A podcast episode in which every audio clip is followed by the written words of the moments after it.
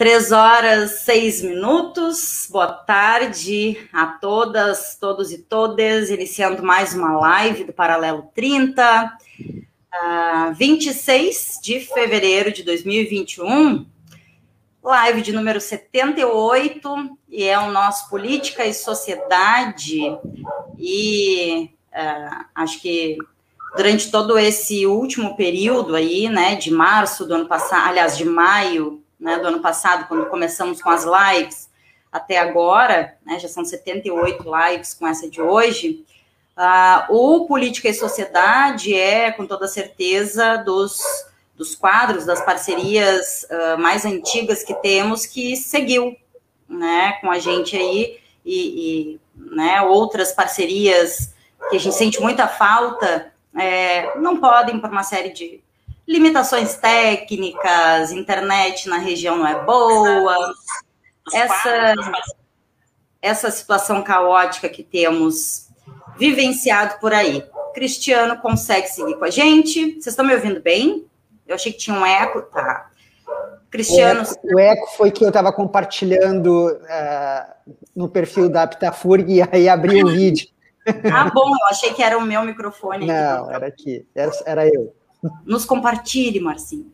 Mas é isso, Cris consegue seguir com a gente mesmo no meio dessa, desse caos todo, né? E isso para a gente é bastante importante, esse espaço aqui, ter essas parcerias para a gente é fundamental, né? Uh, lembrando que Paralelo 30 tem o apoio cultural da Aptafurg Sindicato, que lembro sempre da Jussara quando eu falo, quando eu trago o, o slogan, né? A Pitafúrico fazendo sempre mais que a sua parte. Lembro da Jussara incomodada, mas eu penso que cada vez mais, é, enfim, faz sentido, porque às vezes está para além das possibilidades, né? E aí a gente segue fazendo e, e vamos lá. Três horas, oito minutos. Antes de dar o boa tarde pro Cristiano, é, temperatura em Rio Grande 25 graus, sensação térmica a mesma e a umidade relativa do ar, Rio Grande, né? 66%, um rico dia de sol. Verdade. Estamos aí é, com algumas questões. Boa tarde, primeiro, Marcinho. Boa tarde, boa tarde. boa tarde. E temos algumas questões aí para conversar, né? Tivemos um anúncio de bandeira preta em todo o estado do Rio Grande do Sul. Aí eu abro parênteses aqui para dizer até que enfim. Um, e vamos entrar com certeza nessa questão da pandemia, né? Acompanhei um trechinho da live hoje mais cedo da Prefeitura do Rio Grande, né, onde só foi reafirmado isso. Não, tem contestação de bandeira, não tem é, é, municípios com bandeiras e protocolos diferentes, porque uh, o governo do estado antecipou a, a enfim, o início, né, de, dos protocolos da bandeira preta para a partir de amanhã, sábado, certo? E isso vale para todo o território do Rio Grande do Sul, ponto, né? Isso só foi reafirmado uh, ali na, na live da, do trecho, ao menos que eu vi da, da live da prefeitura daqui. Então, temos essa questão, e obviamente vamos falar da pandemia em âmbito nacional com o Cris, Uh, embora eu saiba que o tema de hoje, que ele queria mesmo falar hoje, era sobre futebol. Né? Mas... Como no Mas... paralelo, não é o nosso, né? não está no nosso escopo, né? Né, nosso Cris? projeto editorial. Boa tarde, Cristiano. Boa tarde, Tega. Boa tarde, Márcio. Boa tarde a todos e todas que nos assistem. É, já vou falar, inclusive, sobre isso, serei breve, porque realmente aqui não. Nada contra, muito pelo contrário, né? É, eu sou, acredito que o Márcio e a Teca também, é, independente do time que torça, do apreço ou não pelo futebol, mas daqueles e aquelas que reconhecem o futebol como algo que tem uma presença importante na sociedade brasileira, gostemos ou não. Porque conheço muita gente que não tem a compreensão e acha que o futebol deve ser apenas desprezado, com seu caráter alienante, uma série de coisas que realmente tem. Mas a gente não pode, eu menos ainda como cientista social, desprezar a relevância do futebol na cultura brasileira. Então, é, é... mas enfim, Isso aí, quem sabe, aí pode ser tema para um outro, um outro política e sociedade, Boa. até porque hoje temos aí um dia que acaba sendo um dia triste para aí cerca de um terço dos torcedores do Rio Grande do Sul, né? aqueles vermelhos. Mas não vou entrar nessa questão, também é um momento muito muita choradeira no futebol, reclamação de arbitragem, e o futebol vai muito além. Eu vou disso. entrar nessa questão, rapidinho, só para dizer que sou gremista, mas fiquei bastante triste porque e isso não quer dizer que eu tô certo que sim, sim, algum sim. torcedor uh, do Rio Grande do Sul tenha torcido contra o Inter está errado, não é isso? Mas digo que fiquei bastante triste e não vou dizer se está certo ou errado a arbitragem, ah, só vou dizer que fiquei bastante triste. Ponto. Eu já que tu falaste, eu sou gremista, não fiquei triste. Não serei aqui, né, da minha parte, é, é, falso, sim. Sequei, sequei, sem problema. Tá cancelado, nenhum. tá? Como, como, como eu sei que os colorados farão na, agora na decisão da Copa do Brasil. Nós, e... os três aqui, gremistas, falando de Colorado. é da vida, lamento. Foram alguns centímetros no final ali. Colocaram o Edenilson em impedimento. Aqueles centímetros mudariam, quem sabe, a história do jogo, né? E consequência do campeonato. Mas assim é o futebol. Buenas. É, uma outra coisa ainda é que a Deca falou né, da, da manutenção do paralelo neste formato e do Política e Sociedade aqui, né, da nossa participação, como um dos quadros que se mantiver, o que eu acho muito importante. Aqui agradeço a Aptafurg, né, a equipe do Paralelo, porque muito me honra e gosto muito de participar. A gente não tem esse registro, né? Não, não me lembro agora desde que ano que eu participo, primeiro esporadicamente, depois no quadro formalizado semanal, né? quinzenal, e, é, é, do Política e Sociedade, mas mesmo né, desde o ano passado, largando algumas atividades, inclusive né, me afastando um pouco da minha própria atividade na Profurg, é, na qual eu era o presidente, hoje sou da diretoria, mas numa outra função, e afastado, inclusive, mas não poderia deixar de continuar com essa participação e nesse formato de live mensal, é, primeiro porque é um compromisso meu com o Paralelo, com a Aptafurg, com um público que a gente sabe que existe e que espera esta, este quadro. E, para mim, como importante, porque é um espaço também é, de manifestar o pensamento, de manifestar algumas perspectivas de análise, então, e, e, aliás, eu acredito que seja muito mais útil e produtivo do que é escrever textões lacradores em redes sociais. Né? É, é esse espaço, o espaço público aberto, né? a gente fazer determinadas discussões, para manifestar determinadas opiniões. E por isso, sim, a, a, a, a, como é que é o slogan que a Jussara não gosta?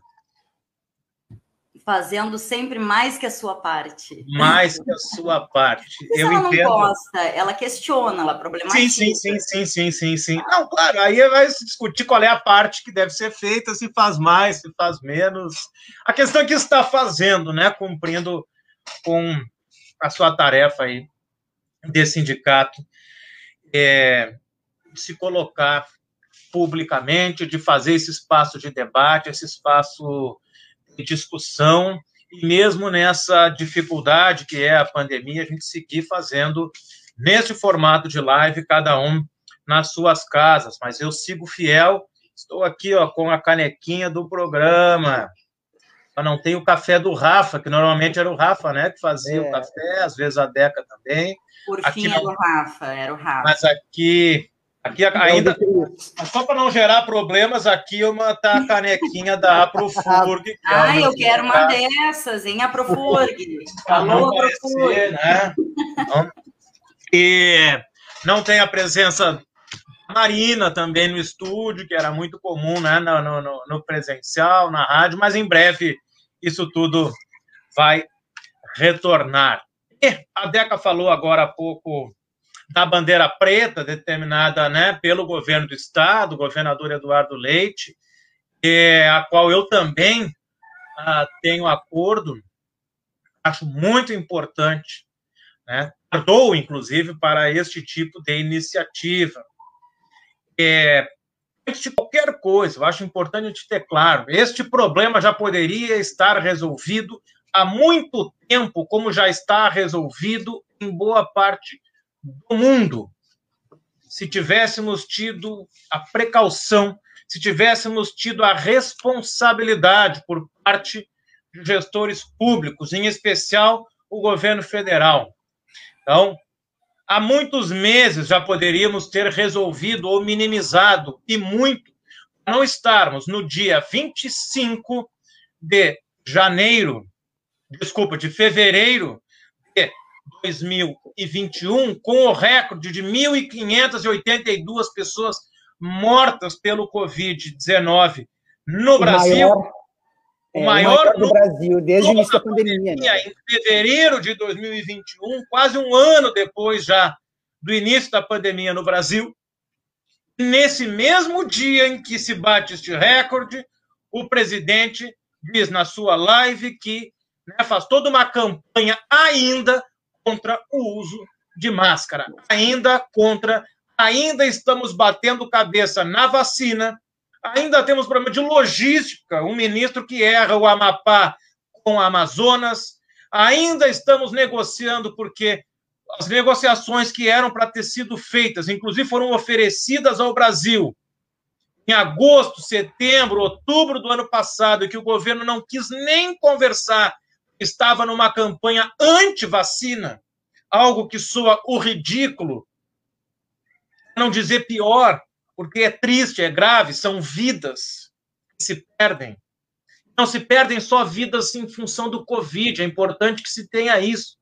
O Rio Grande do Sul está em bandeira preta porque, assim como outros estados já estiveram recentemente e ainda estão, o sistema de saúde está colapsando. E isso coloca em risco todos e todas que precisam de algum atendimento de saúde, não só aqueles e aquelas que precisam de atendimento em função do Covid.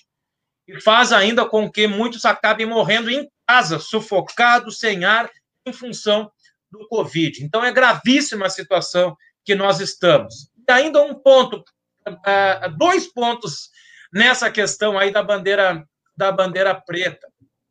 Melhor, três pontos. Primeiro, era previsível, tendo em vista o total desrespeito das pessoas na rua, com aglomeração, com festa, as pessoas nem aí, como se nós não estivéssemos mais vivendo uma pandemia. A consequência é esta. Segundo, escolha política. E aí, eu quero aqui é, é me colocar, manifestar contrariamente e, revoltado, inclusive, sem problema em dizer isso, com a manifestação do prefeito de Porto Alegre, Sebastião Melo, que ontem, na sua live, é, pode ser né, o que na psicanálise chamam de ato falho, mas acredito que não, ou é, não sei, porque também não é bem a minha área, mas ah, ah, na sua fala que as pessoas devem se sacrificar e devem entre... dar as suas vidas em manter a economia. Esse discurso de que a economia é o mais importante e que devemos as nossas vidas não valem. E a vida do Isso outro, né? Porque a dele, ele obviamente da família ah, dele está bem protegida, né? E é um prefeito deste partido que é o grande responsável por quebrar o Brasil, é o grande responsável por pelo golpe em 2016, é o grande responsável por casos de corrupção, é o grande responsável, né, este prefeito que é bolsonarista, que defende a cloroquina e que agora ainda dá uma declaração dessas que pode parecer que não é importante, uma fala lá um pouco equivocada no meio de uma live, mas não é. Ela é muito simbólica, ela representa bem o que se pensa, ou pelo menos uma parcela pensa é, nesse sentido. O Cris, e um outro que eu quero aqui, é, só, só, Só é simbólico e se é ato falho, é um ato falho bem sem vergonha. Exatamente, exatamente. E ainda para fechar este ponto, pelo menos aqui nesse momento aqui da minha parte, com todos os problemas e má vontade, campanha contra. E tem dados que mostram, pesquisas, é uma reportagem no El País, quem quiser só pesquisar aí o El País Brasil. O Brasil, em todo o mundo, é o país que menos enfrenta o Covid no mundo todo. Isto é uma vergonha, vergonha mundial. O Brasil está servindo de laboratório. Como é o Covid se não tiver prevenção, se não tiver cuidado? Nós temos uma campanha nacional, né, em que o atual presidente, seus apoiadores fazem de tudo para ampliar o Covid no Brasil. E aí deixo aí um abraço para Josélia, grande amiga, colega aqui, professora. Já aproveito também, não tinha aqui para a Giselda, para o meu pai que está assistindo, para a Janice e quem mais estiver nos acompanhando. E até me engasguei. E uh, uh, eu disse que ia fechar, e aí tinha um último ponto que eu quero fazer um, um, um gancho também com uma outra temática, que é com todas essas dificuldades, com todos esses é, é, é, campanha contra né, o, o, o combate ao Covid, o Brasil aos trancos e barrancos está fazendo. E só está fazendo porque existe uma coisa chamada Sistema Único de Saúde, SUS, com profissionais extremamente dedicados que fazem o possível e o impossível para lutar contra o Covid e salvar vidas. Ainda existe, existe SUS. Oi? Ainda existe. Ainda existe SUS. E ainda existe SUS. Ainda existe Instituto Butantan.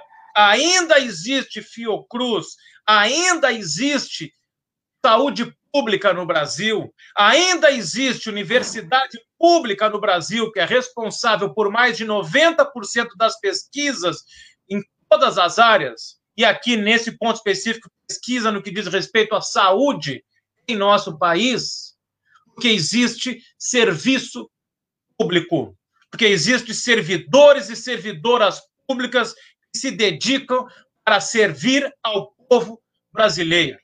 Isso é muito importante. Quero destacar esse ponto, porque a gente vive um momento que não é a primeira vez e provavelmente não vai ser a única, não vai ser a última, em que, no fortalecimento do discurso e da prática neoliberal, se coloca nas costas do servidor público a culpa pelas mazelas do nosso país, que nada mais são do que consequência da concentração de renda. E aqueles que sempre concentraram renda, aqueles que sempre enriqueceram as custas do trabalhador e da trabalhadora, são aqueles que, nesse momento, se colocam contra o serviço público, contra o Estado brasileiro. E essa é a campanha que nós temos nesse momento aí a proposta de reforma administrativa e está aí uma série de posicionamentos que, infelizmente, eu fico, confesso que fico triste ao ver muitas vezes, inclusive em redes sociais, pessoas, inclusive aqui do município de Rio Grande, empresários da cidade, se manifestando, demonstrando lamento, demonstrando não só um egoísmo mas demonstrando profunda ignorância no que diz respeito ao papel do servidor público e do serviço público em Rio Grande, no Rio Grande do Sul e em todo o país. Pessoas essas que se usam do serviço público, primeiro, para estudar, para fazer a sua faculdade, para ter a sua formação, alguns, inclusive, para conseguir benefícios para a sua empresa, haja vista aí os projetos né, na área do empreendedorismo dentro da universidade, e que isso é muito típico, aliás, da elite brasileira. Se utiliza das estruturas do Estado, se utiliza do serviço público para garantir o seu lucro, mas na hora né, que pode dividir, não vai dividir com ninguém. Muito pelo contrário, vai para a rede social falar mal do próprio serviço público que utiliza para enriquecer. E é no mínimo ingratidão, é no mínimo falsidade. E, e Cris, vamos fazer uma é, algo, acho que uma uma ligação bem simplista, mas sem um serviço público de qualidade, não tem um SUS de qualidade, correto? Isso. A gente, uh, sem um SUS de qualidade, um Instituto Butantan, sem as universidades fortalecidas para que se possa fazer pesquisa, não se tem saúde, não se tem. E, e a gente está vendo né, o que está acontecendo no Brasil. Esses dias eu vi uma, uma reportagenzinha do Instituto Butantan dizendo que muito falta no Instituto, né? Porque a, a, a, nos últimos anos não se vem é, incentivando a pesquisa, não se vem estruturando esses espaços, né? Então, que bom que ainda existe, né? Embora o Instituto Butantan, o SUS, as universidades já estejam, né? Alguns já estão e outros é, estão caminhando cada vez mais para esse sucateamento, para essa redução de tamanho. Sim. E a redução de tamanho é redução de oportunidade também. Né? Mas essa é a questão, Deca. Essa é a questão. Uhum. Não é coincidência que os ataques à universidade pública aumentam quando ela se torna mais includente. Longe, muito longe do que deveria ser uma inclusão num país tão desigual como nós. Mas caminhando em alguns passos, avançando no sentido da inclusão, passa a incomodar aqueles que acham que a universidade deve ser para poucos. Então é lamentável a gente ver essas posturas públicas. As pessoas falam publicamente contra o serviço público, contra o SUS, contra a universidade pública, porque eles são fundamentais para a sociedade brasileira, porque o que está se discutindo, enfim, é o papel do Estado brasileiro. Se ele deve servir para uma elite concentrar renda ou se ele deve servir para reduzir desigualdade. Essa é a questão de fundo. Então, eu lamento acabe se privilegiando o interesse particular, um egoísmo liberal disfarçado de moralismo cristão. Isso também que é algo muito importante. Né? Ou de ser contra a universidade, ou ser contra o serviço público, ser contra a política social, ganhar dinheiro com isso e aí para a missa no domingo para né, resolver os meus pecados. Aí, desculpa, mas não é a minha área. Márcio. Vai, Marcinho. Não, eu, eu não queria fugir desse assunto, na realidade, eu só queria trazer Nem eu. Eh, três informações que, na realidade, que, é, que era sobre o. Né? E aí, é, mas eu não queria que tu trocasse o assunto, porque acho que tem é, um assunto importante, mas assim. A Fiocruz hoje é, informa né, que 17 é, capitais têm UTIs lotadas. E a Fiocruz diz né, que o SUS vive o pior momento da pandemia. E aí a gente percebe alguma coisa assim, que talvez alguma coisa mude com a pandemia, né, com o rumo da pandemia. Um, o Hospital Albert Einstein tem lotação de 104% com ocupação de fila de, total e fila de espera. Talvez a elite não tendo atendimento, a elite desse nosso país, não tendo atendimento, ela alguma coisa seja feita, né? Porque agora eles não são só os pobres, uhum. os pretos das favelas que estão morrendo, né? Agora ela chegou também em bairros de classe alta, né? Então talvez alguma coisa a gente consiga perceber, consiga mudar, não por conta de, dessa solidariedade, esse olhar, né, com a sociedade brasileira, e sim que essa casta que nós temos, como ela está sendo atingida, alguma coisa seja feita, né? E aí não foge um pouquinho do que tu está falando também dessa coisa, né, desse do empresariado que se sente, não sente parte, na realidade, né? Ele não sente parte dessa sociedade, né? Porque ele não precisa dos serviços públicos. Ele tem bons planos de saúde, ou se não tem plano de saúde, tem dinheiro para pagar uma consulta ou um, um hospital particular, né? Quero dizer uma coisa também, duas coisas eu quero dizer sobre ter plano de saúde ou poder pagar privado nesse contexto de pandemia, tem algo que vem sendo repetido e parece que as pessoas ainda não entenderam que não existe ter convênio e ter condições financeiras de pagar por um atendimento num momento de, de, de caos, como a gente está vivendo, Está aí o Albert Einstein, né? Não tem lugar onde as pessoas vão, não, né? Exato, não existe essa diferenciação agora. Por isso, vamos lá, gente, por isso que a estrutura do serviço público é tão importante.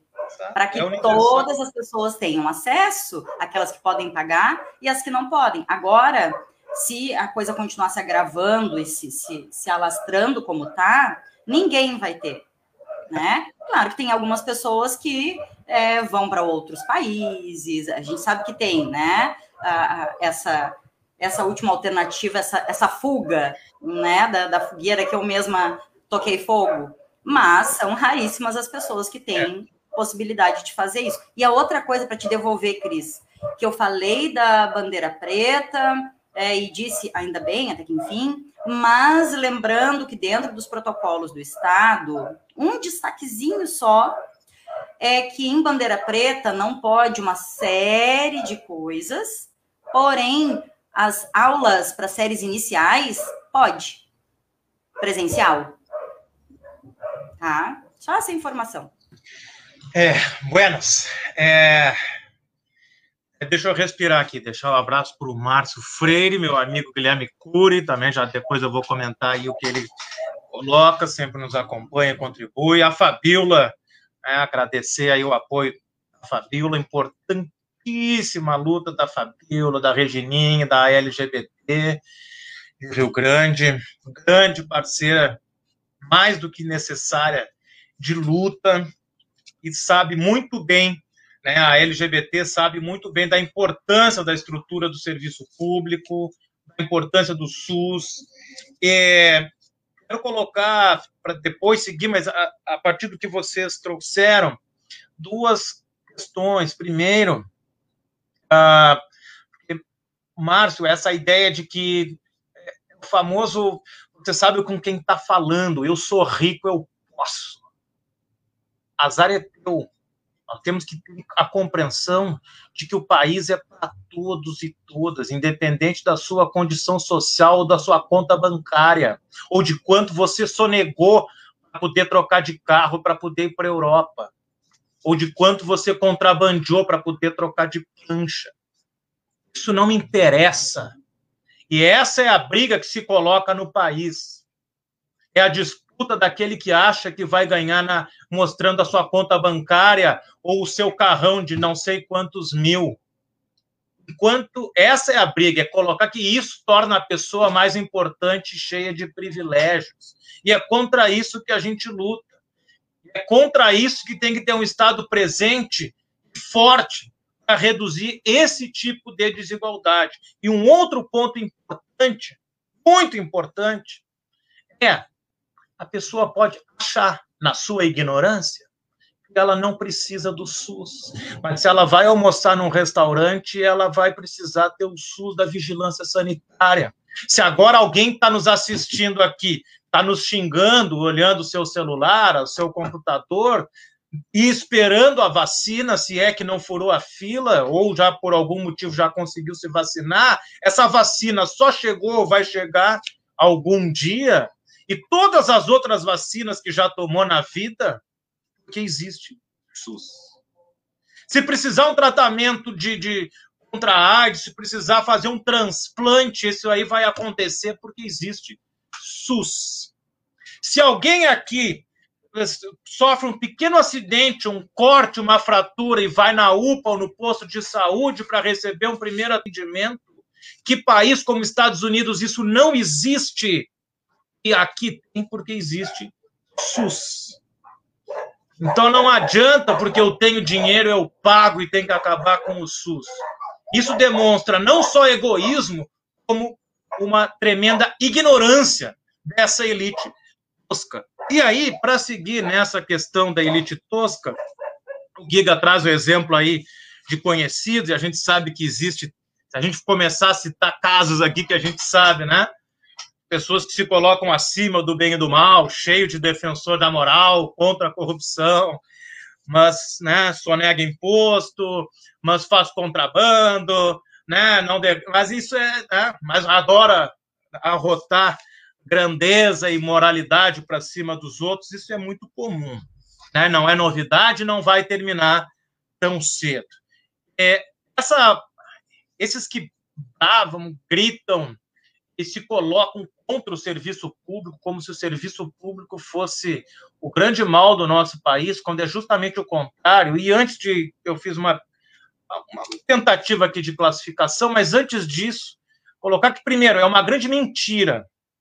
Né? Eu gosto sempre, né? Eu me lembro de quando eu dava aula de filosofia lá no Colégio Marista São Francisco, que tinha essa a, a questão do, do da importante diferenciação lá da, da do, do, de falácia e mentira. Falácia é um erro lógico, às vezes, às vezes a gente usa uma coisa como sinônimo e não é. É mentira. Mentira significa que tem má fé, tem má intenção em falsear uma informação. Então, essa ideia de que o problema que quebra o país é o funcionalismo público, que nós temos uma é responsável por uma parcela muito grande do nosso orçamento, é só ver, coloquem aí no Google. Ah, a, carga orçamentária do funcionalismo público, o Brasil está lá embaixo. Tem um monte de país né, que, em que o funcionalismo público uma, representa um percentual muito maior do orçamento. Então já começa por essa mentira. É, é, aí tem, eu vejo assim, primeiro, e aliás, são três tipos diferentes, mas que não são necessariamente excludentes, pode ter as três coisas juntas. Primeiro, aquelas pessoas que são ignorantes, manipuladas pela mídia que defende o neoliberalismo, que é o fim do Estado, representado aí pela Globo, mas não é só ela, é, que eu coloco a grande maioria né, nesse sentido de ignorante manipulado. Ignorante no sentido de não ter mesmo conhecimento de como funciona o Estado, qual é o papel do Estado, qual é o papel do serviço público. Um outro tipo é o interesseiro, é parte de uma elite, ou acha, pelo menos, que é mais, aí vem um pouquinho junto com, a, com o ignorante, acha que é parte da elite, que quer ganhar dinheiro, acha que acabando com o serviço público vai sobrar mais para ele. Esse é aquele, aquela máxima que eu já falei aqui em outros políticos e sociedade, do Celso Furtado, né? Da privatização dos lucros e a socialização dos prejuízos. É mais ou menos esse princípio. Eu quero que o Estado diminua, desde que não diminua para mim, né?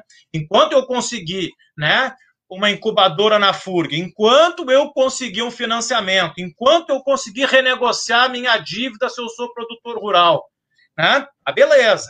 Enquanto estiver me favorecendo, tá ótimo. Enquanto meu filho estiver na universidade pública, tá bom, depois acaba. Aliás, eu tenho colegas universidade, professores ou professoras que defendem a privatização da própria universidade.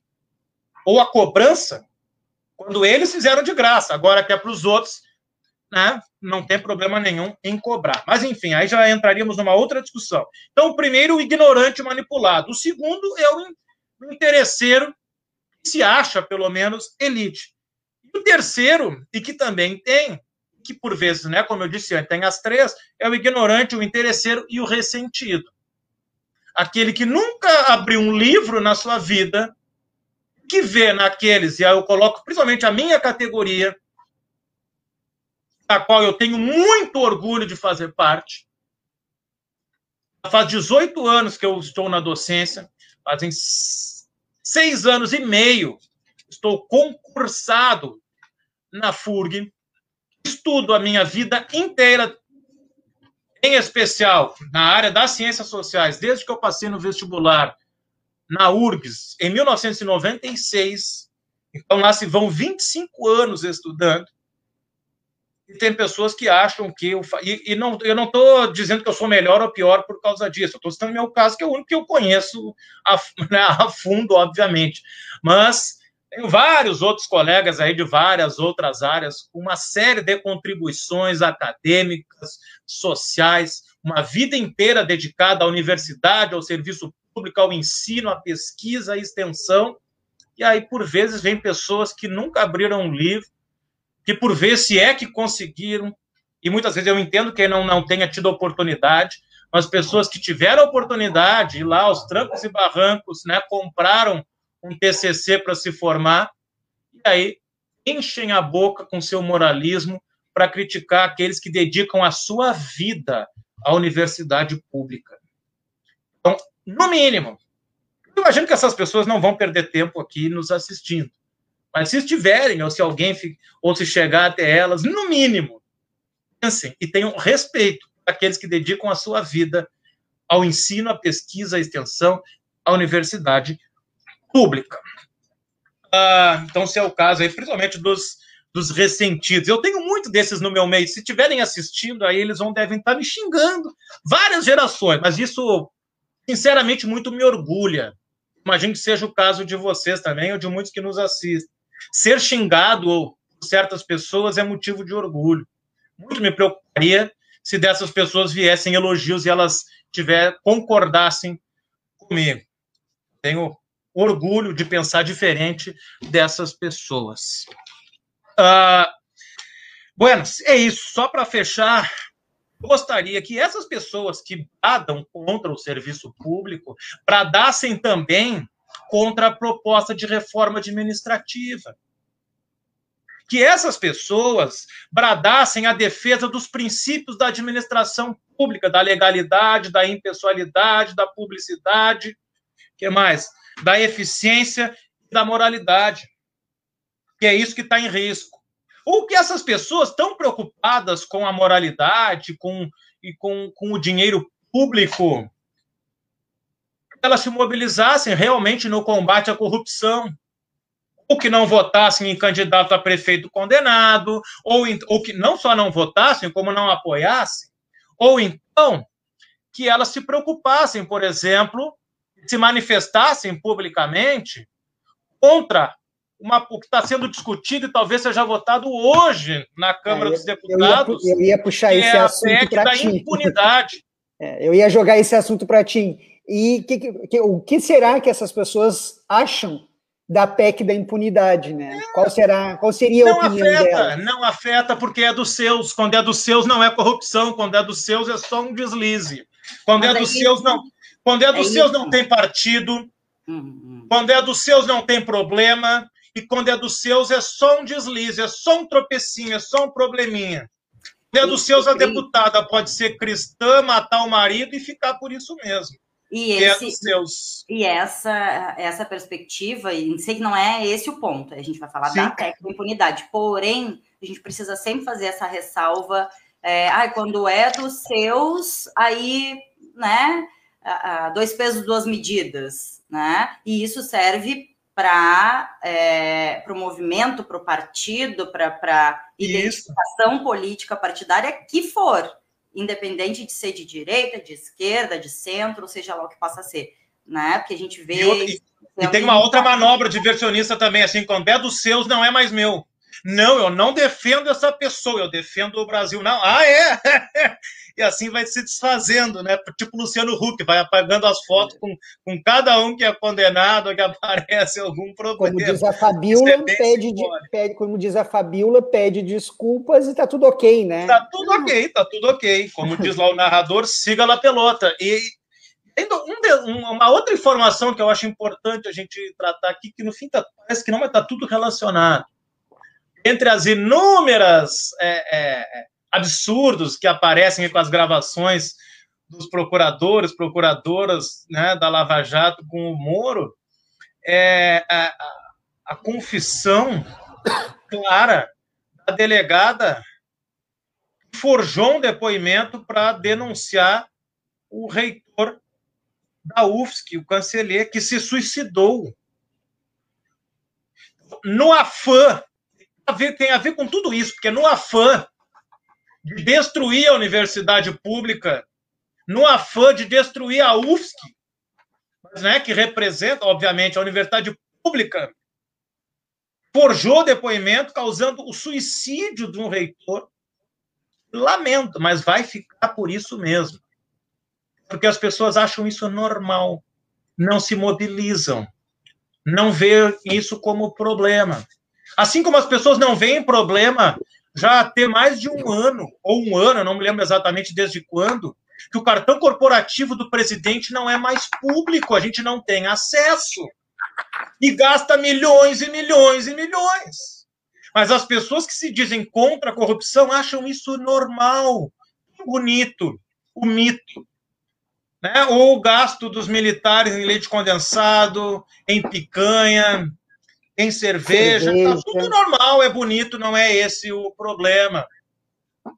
Ou então a gente está às beiras, se é que a gente já não está, sem estar formalmente em uma ditadura, com uma quantidade absurda de militares. Nós temos mais militares ocupando cargos do alto escalão do que no próprio governo militar, durante a ditadura. Importante. São mais de 11 mil militares, né, em cargos no então, governo. Isso é, é lamentável. Tem até que respirar, porque isso é. Vocês estão vendo. E aí, quando tem, e aí eu citei o caso, citei aqui a Flor de Lis, o caso, né? É, é bem.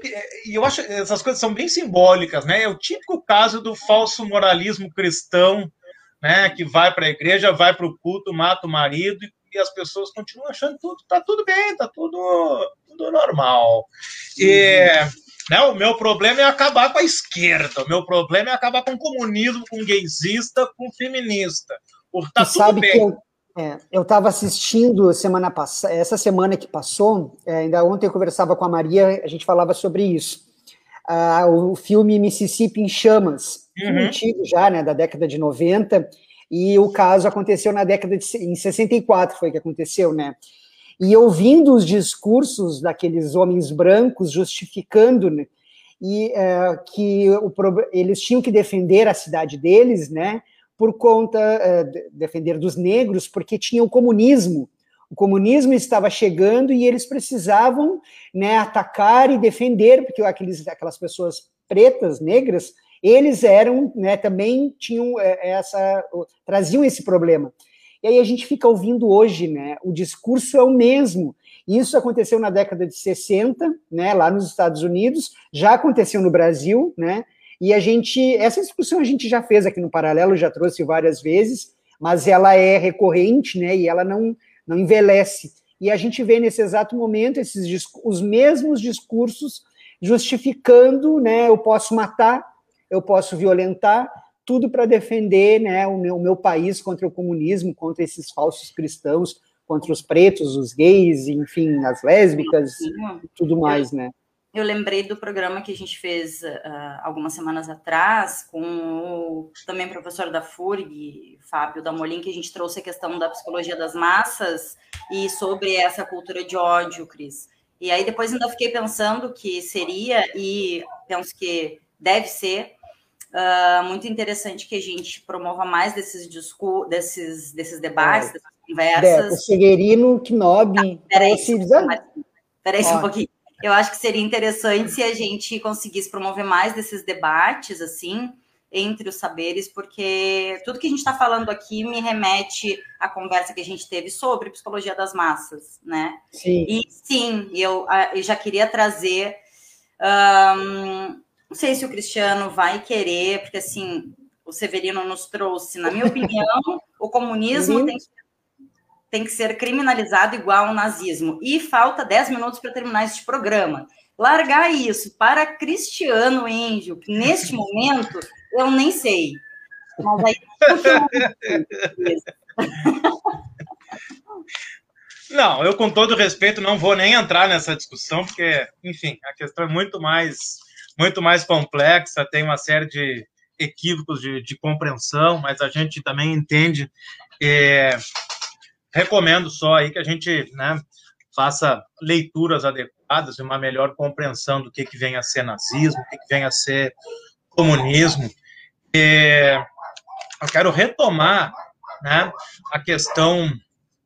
É, faltou um caso que eu queria citar, é o caso do, do, do Daniel, lá do deputado do Rio de Janeiro, que faz ameaças graves à democracia e depois se faz de vítima porque ele quer ter liberdade de expressão, quando ele está sendo.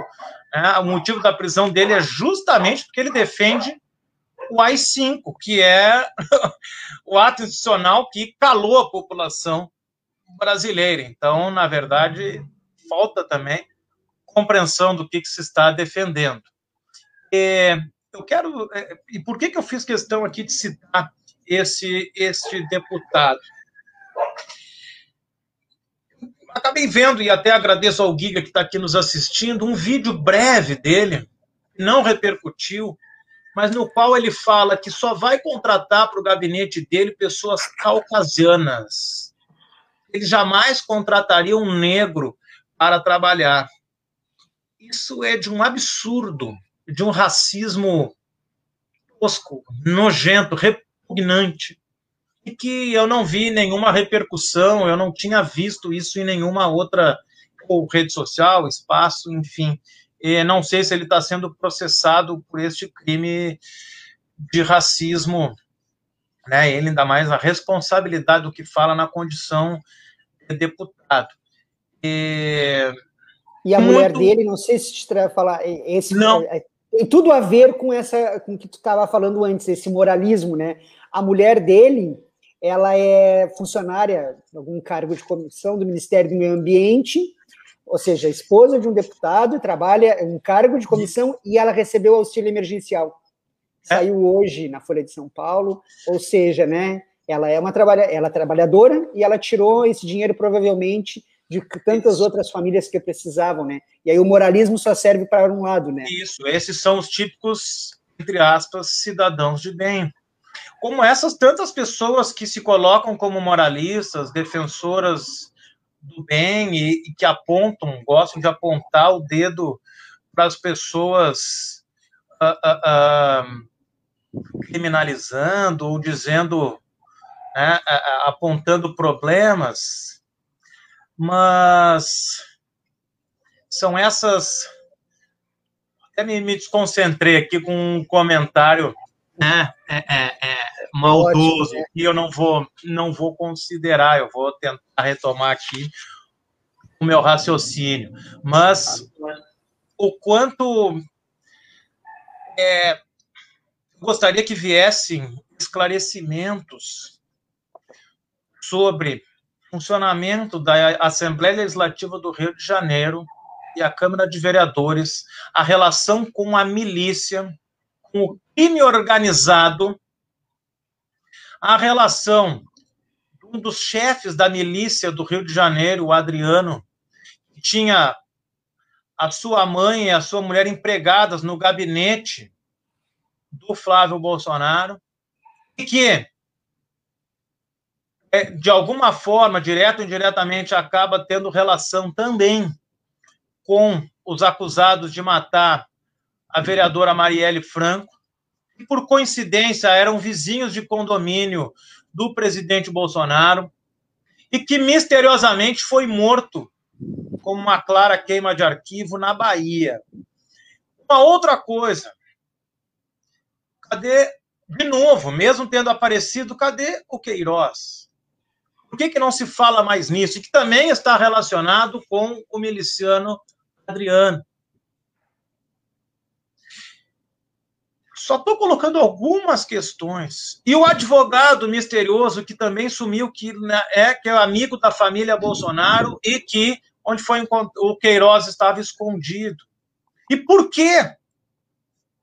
Porque a portaria do edifício do, do condomínio de vendas da Barra, em que mora a família Bolsonaro, um dos filhos do Bolsonaro alterou as gravações da portaria. Por que motivo? Por que, que ninguém mais fala nisso? Por que, que isso não é investigado? É um mistério? E não é mistério, é interesse, obviamente. E por que, que isso não mobiliza as pessoas que são tão moralistas? Ainda tem mais uma que menos falam ainda, que para mim um dia vai ser revelado. Sabe-se lá quando. Por que, que o ex-tesoureiro da campanha de Bolsonaro, ex-ministro do governo Bolsonaro, foi um dos primeiros a romper e que disse publicamente que tinha denúncias a serem feitas, que deixou carta. Um novo, tinha cinquenta e poucos anos, morreu misteriosamente do coração. Fica por isso mesmo. É, Cris. Tá, Só alguns casos, nem estou trazendo as questões recentes, são casos aí de mínimo um ano para trás, né? Mas que vão caindo no esquecimento e na normalidade com absurdos e absurdos e absurdos. Cris, assim, hum. cinco minutos para fechar, encerrar uh, o programa. Uh, mas assim, não, não quero dar palco nem margem para, enfim, qualquer tipo de teoria rasa que, que, é, que se apresente, tá? Até porque a gente nem tem tempo né, nesta edição. Uh, mas vamos resgatar né, que uh, esse tanto de, de corrupções, né, de casos de corrupção que tu está pontuando e trazendo aí, e que é, estão sendo maquiados, escondidos, justificados por pessoas que queriam tirar governos porque diziam que estes governos eram corruptos, uh, são só uma partezinha do que está acontecendo né? Exato. Acho que a gente pode fazer assim, ó, uh, tava ruim, agora tá muito pior. E se a gente quer, né, uh, um governo sem corrupção, a, a, minha, o meu primeiro pensamento é cancela o Brasil e começa tudo de novo, porque não faz décadas. Né? Então, há, é há quanto tempo existe corrupção no Brasil? Desde antes de ser Brasil. O Brasil foi estruturado em cima da corrupção a gente quer um governo que não seja corrupto, a gente tem que fazer, fazer acompanhar, apoiar é, uma reforma política de verdade, não aquela uh, mentira, não é falácia, aquela mentira apresentada, maquiada de reforma, que não tinha nada de reforma, que só serve aos interesses de quem quer continuar lá. Exato. Enfim, então, assim, a corrupção, ela é estrutural, estruturante, infelizmente, né? E é por aí que a gente tem que começar a entender. Não é a corrupção não é só deste governo, não é. A corrupção não era só dos últimos governos. A corrupção ela está entre nós e nos estrutura desde o início dos tempos do Brasil. Certo?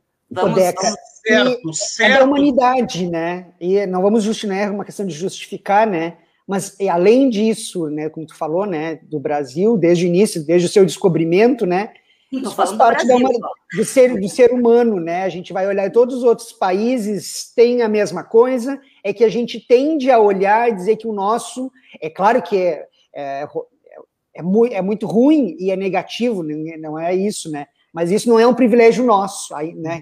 A corrupção ela é do ser humano. Então a gente cobra do outro, mas a gente pode fazer, como o Cris comentou anteriormente, né? Assim, ó, é, acho que é isso mesmo, vocês têm razão. Agora, é, duas coisas que é importante que a gente coloque aqui. Primeiro, uma construção discursiva, colocar a corrupção como o grande problema do Brasil. Tu coloca isso como problema, tu apresenta a solução que ela é moralista e tira só aqueles que tu não concordas. Isso foi assim, o Getúlio se matou por isso. Esse movimento não é novo. Essa estratégia não é nova. Funciona assim. Uh, tem um gráfico que mostra, né, tão simples, assim, é bem didático, o, o valor do salário mínimo e impeachment ou derrubada de presidentes considerados mais à esquerda. Quando os de baixo ascendem um pouquinho na sociedade, se utiliza a corrupção como motivo para acabar com aquele governo. Eu citei alguns casos aqui. Poderia citar, podia ficar horas aqui citando. Eu não falei da cocaína no avião presidencial, eu não falei de uma série de outras coisas que poderia falar aqui. Muito graves. Muito graves. E, mas isso não é problema porque é é um governo apoiado pela elite. Quando não é, se utiliza qualquer artimanha, inclusive uma artimanha que foi a da pedalada fiscal para tirar a Dilma. Então, corrupção não é, é, é um problema, claro que é um problema e deve ser combatido, mas não é esse o problema. O problema é a desigualdade. Em um país forjado pela escravidão, do capitalismo, do conservadorismo, do patriarcalismo, entre tantas outras formas de exclusão, ligadas a gênero, ligada à classe social, entre uma série de outras coisas. Um elitismo absurdo do nosso país. E que nada mais está fazendo agora que é voltar décadas ou séculos atrás para garantir um extrativismo sem freios e um aumento absurdo da desigualdade social, que foi, sim, reduzida há alguns anos atrás. Isso gera desconforto para aqueles que acham que nós temos que ampliar a desigualdade. E uma outra questão está ligada a tudo isso. Nós tivemos, pela primeira vez na história, com todos os problemas que podem ter tido, governos que deram autonomia e condições para o combate, inclusive com nova legislação para o combate à corrupção. Isso não se fala. Não se fala e não se faz, porque quando se exato, faz, irrita exato, uma galera, não é? Exatamente, exatamente. É. é importante que se tenha isso. Porque aí se coloca nas costas de um único partido, de uma forma equivocada, aí se joga para todo um espectro, como se esse partido, primeiro, se esse partido representasse a esquerda como um todo, o que não é. Nem vou entrar no mérito aqui, há diferentes classificações. Por outro, como se corrupção fosse um privilégio de um partido ou de uma determinada ideologia ou de um grupo de ideologias uh, políticas. Na verdade, não é. E eu quero só reforçar aqui que eu vi que nosso tempo está tá estourando. O problema, como o Giga reforça aqui, o problema é a desigualdade. E aí eu quero, eu vou fechar tentando relacionar tudo que nós discutimos aqui. O grande problema é a desigualdade. Como que em um país com 500 anos de desigualdade, com 500 anos, é, ou um pouco menos que isso, aí eu não me lembro exatamente quando começou, tiver historiador aí nos acompanhando, quando começou a escravidão é, africana no Brasil. Mas com séculos de escravidão, exclusão, é, destruição do país, é a desigualdade a nossa marca. E a gente tem que, no mínimo, reconhecer isso.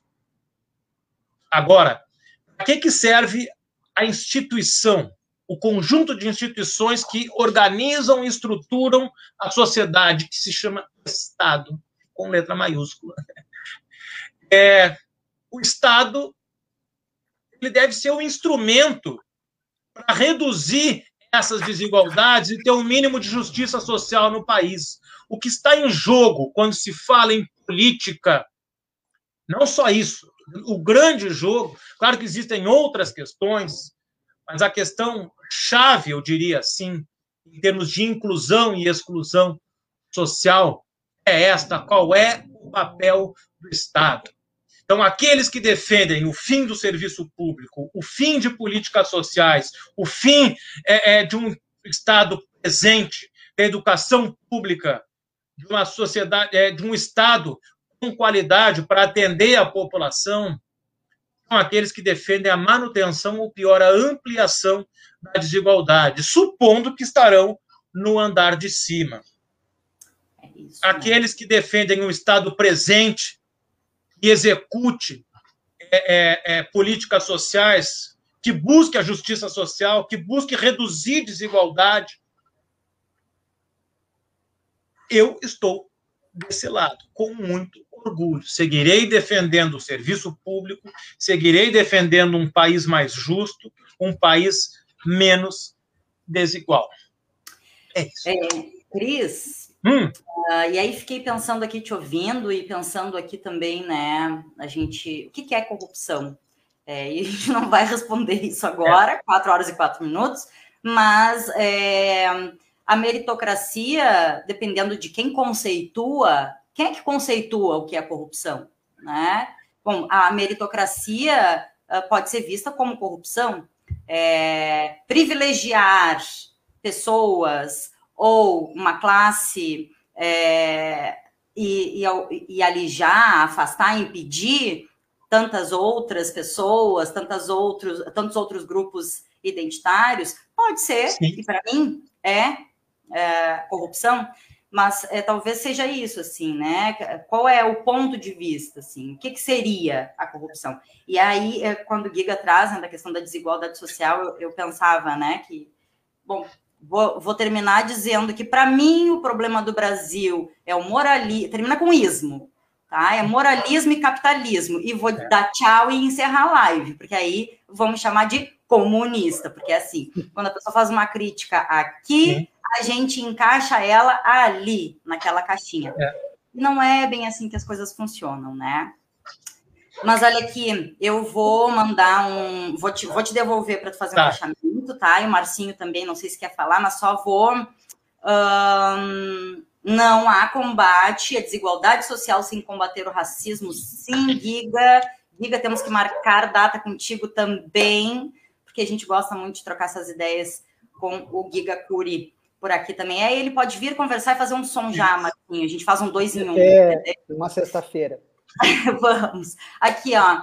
É, vou mandar um abração, agradecer uh, a todos, todas e todos que constroem com a gente ali nos comentários.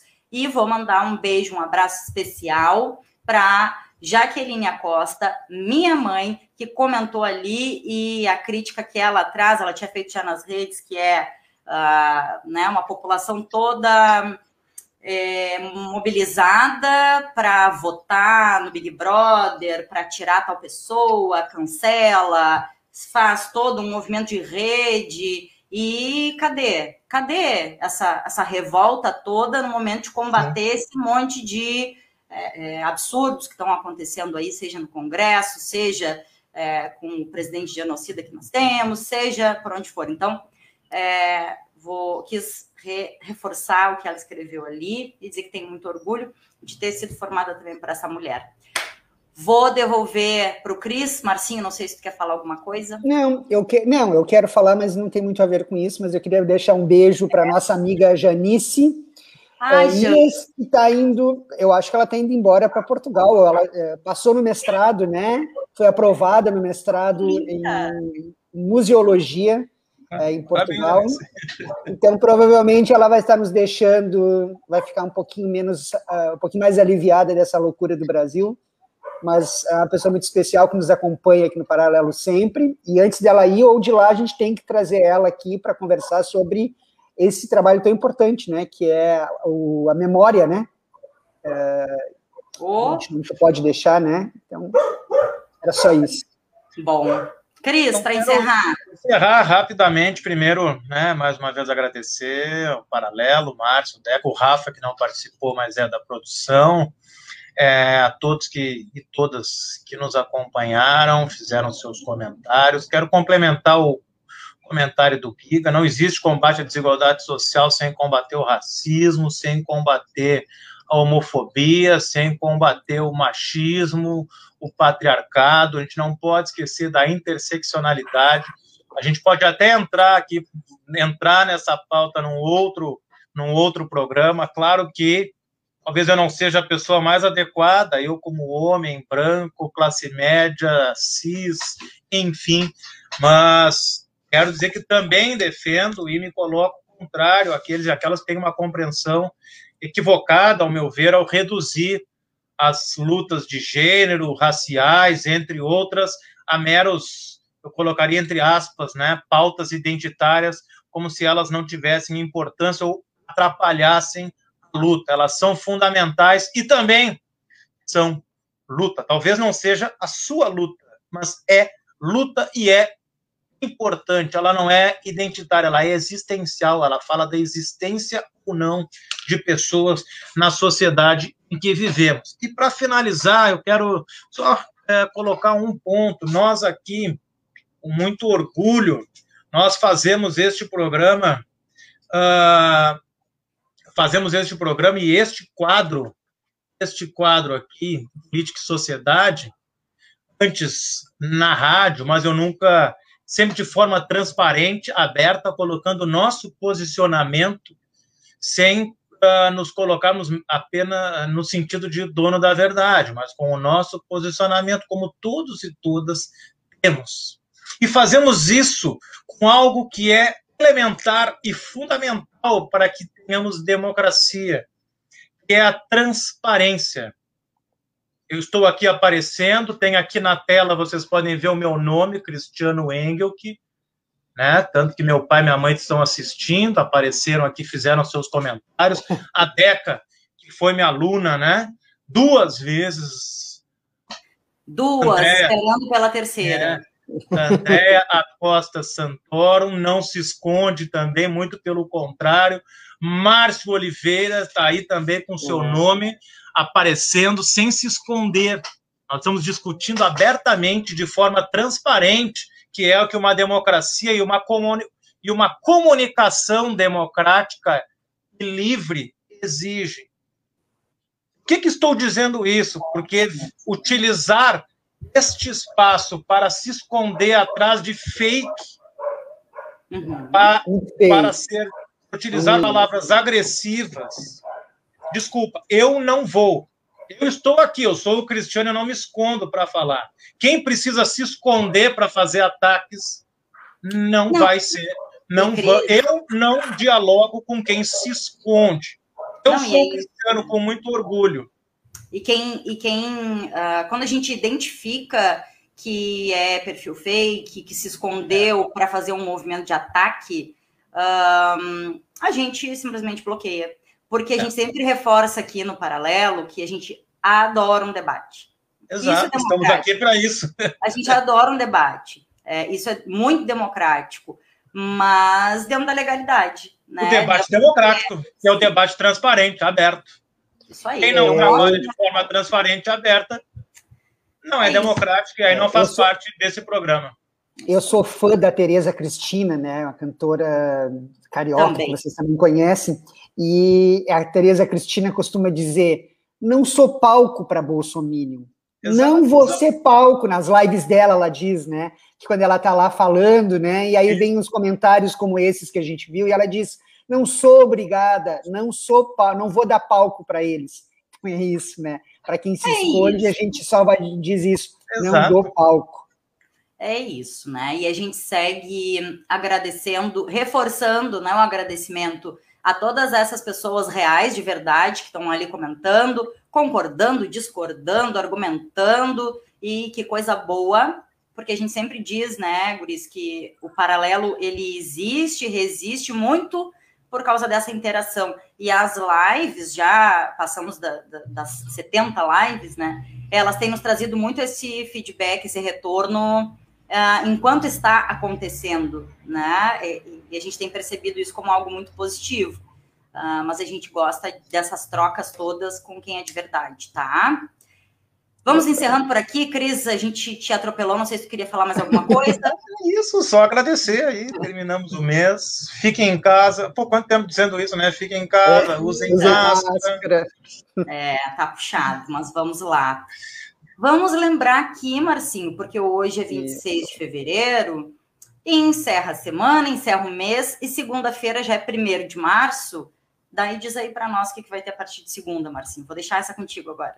Tá bom. Então, a partir de segunda-feira, a partir, de, aliás, de semana que vem, o paralelo acontece às segundas, quartas e sextas né? A gente incluiu, não, não conseguimos atender, né, Deca, o, o apelo da Suzy, da Andréia, lá do CEPERS, do Sinterg, da Doris, do paralelo de quatro horas. Porém, a gente colocou mais um dia na programação, então as segundas, quartas e sextas, em um horário também diferente.